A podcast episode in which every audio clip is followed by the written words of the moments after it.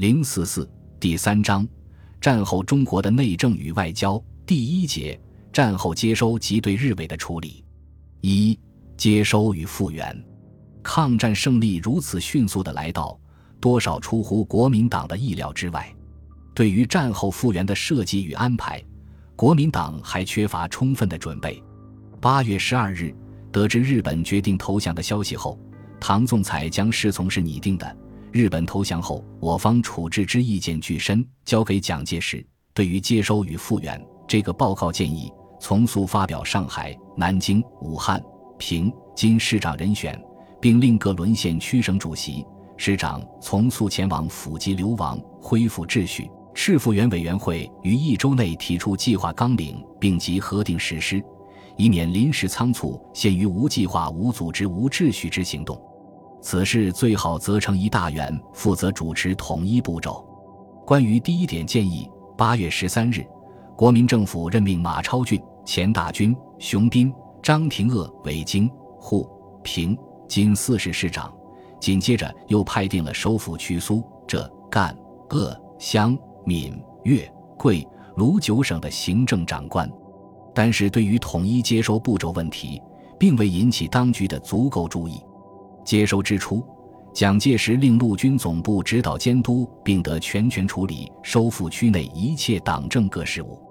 九月五日，在陆军总部下成立党政接收计划委员会，主任委员由总司令何应钦兼，副主任委员为社会部长谷正刚和陆总参谋长萧一素，秘书长李维国。任务是搜集研究接收资料，拟办接收计划与命令，联系协调接收工作。但该会不过是幕僚性质之机构，并不实际主管接收工作。陆总也不可能具体处理军事接收以外的各项接收事务。实际接收是由各战区成立的，以战区接收机关为主，由行政院各部会特派员和各省市政府成员组成的接收委员会负责。各机关派出的接收委员或特派员具体主持接收，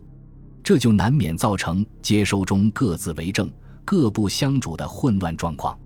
随陆总参加接收的侍从室秘书邵玉林在给蒋介石的密电中告以：军事接收以团体为对手，正面侧面相机配合，并运用其原有组织逐步接收。除有少数日军部队有不法行动，大致成绩上佳，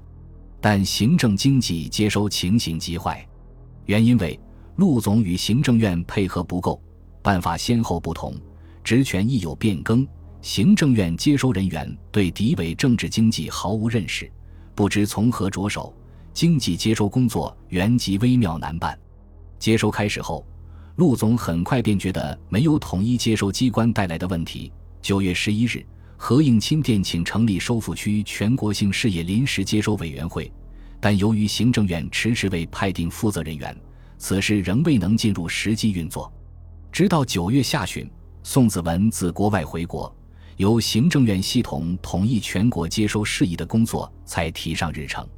宋子文首先从上海开始，设立行政院院长驻沪办事处，统一接收工作。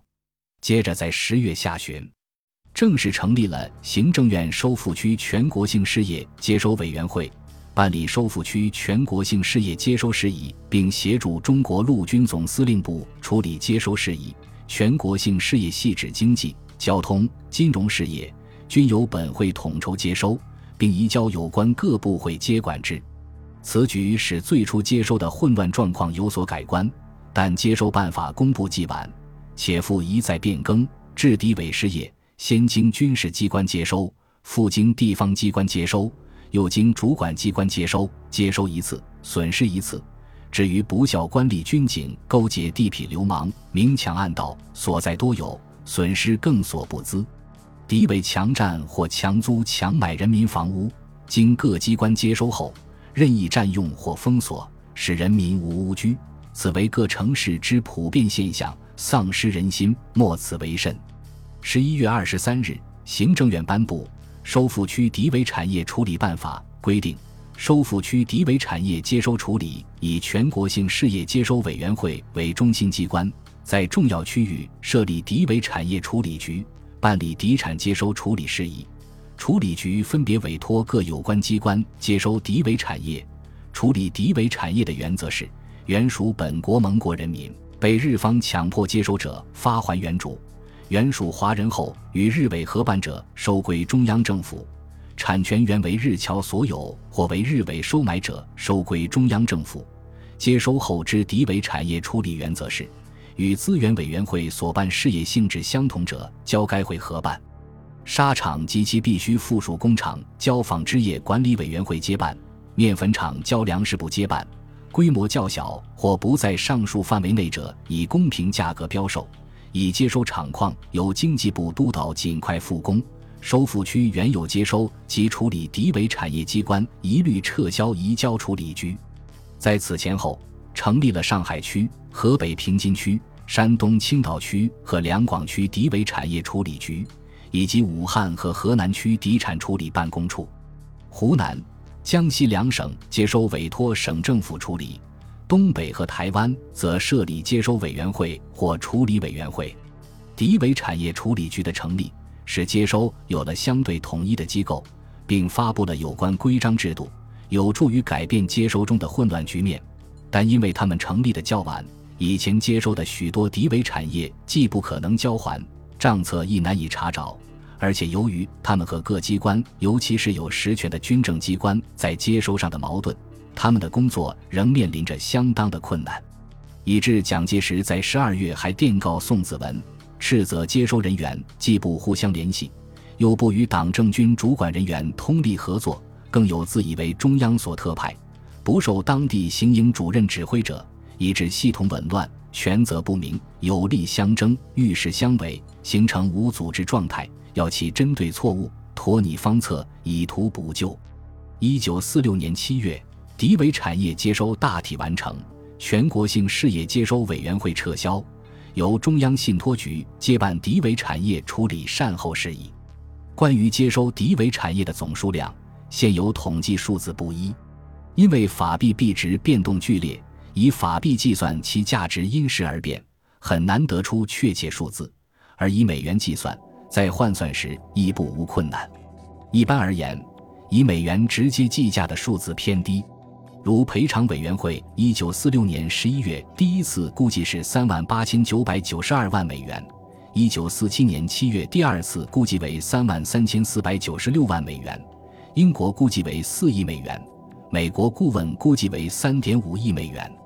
以法币价值折算为美元则偏高，如据一九四七年三月的统计，全国接收总数为法币九万五千八百九十七亿元，其中已处理六千二百五十二亿元，转账一万两千三百八十八亿元，未处理七万六千二百五十亿元。按当时法币官价一万两千元对一美元折算，则为七万九千九百一十四万美元。今人有统计，全国接收总数核战前法币二十三万零一百五十五万元。如按当时法币对美元一比零点二百九十五的比例，则合六万七千八百九十六万美元。以接收产业论，工矿企业为重点。至一九四六年二月止，苏浙皖区接收厂矿五百六十二单位，其中以上海为最多，又以纺织业为最重要。即接收上海棉纺织厂二十七家，毛纺织厂九家，其他纺织业厂七十一家，金属制造厂十九家，机器厂九十七家，电气厂二十一家，卷烟厂十三家，包括永利公司、首都电厂等大企业。稽查热髓区接收厂矿五十八单位，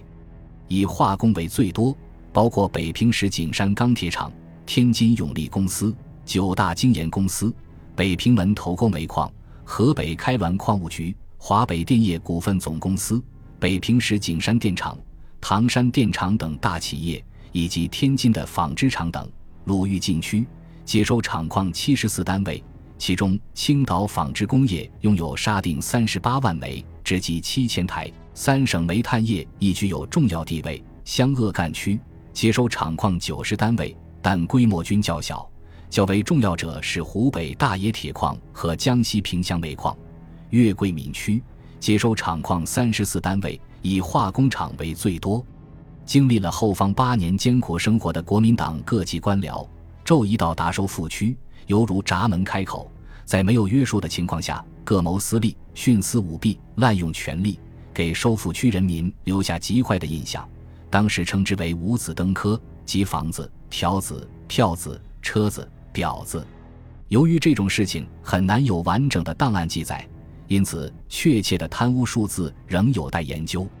据参加湘鄂赣区接收清查团的监察委员何汉文总结，接收中的贪赃枉法可分四种情况。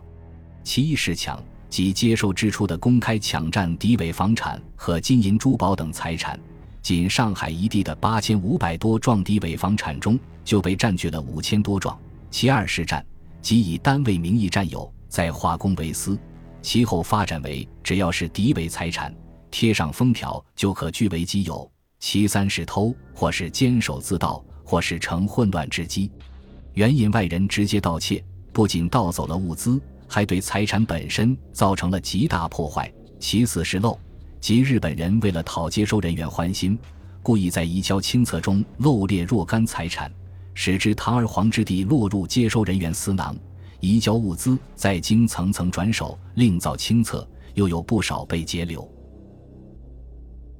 本集播放完毕，感谢您的收听，喜欢请订阅加关注，主页有更多精彩内容。